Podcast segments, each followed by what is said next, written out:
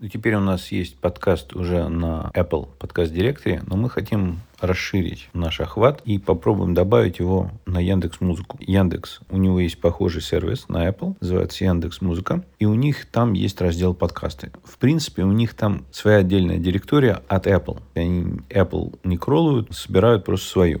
И у них нету такой админки, где зашел там и добавил свой подкаст. У них есть форма, куда заходишь и заполняешь если вы до этого заполняли, стоит использовать тот же email адрес. Тогда немножечко быстрее рассматривается. Но, по сути дела, вы заполняете эту форму вручную. Дальше модератор это рассмотрит и будет уже решать, включить подкаст в Яндекс директорию или нет. Где это находится? Это Яндекс Support Music подкаст authors slash podcast-placement.html. Ну, если вы просто в Яндексе поищите или погуглите, Яндекс добавит свой подкаст в Яндекс Музыку, и вам эта ссылка выйдет. Там есть кнопочка такая, их желтенькая, нажимаете ее, заполнить форму, там заполняете, ничего особенного. Опять, самое главное, ввести этот адрес XML файла, который этот у нас служит RSS-фидом, вводите и заполняйте остальные поля. Там ничего сложного нет. И потом просто надо подождать.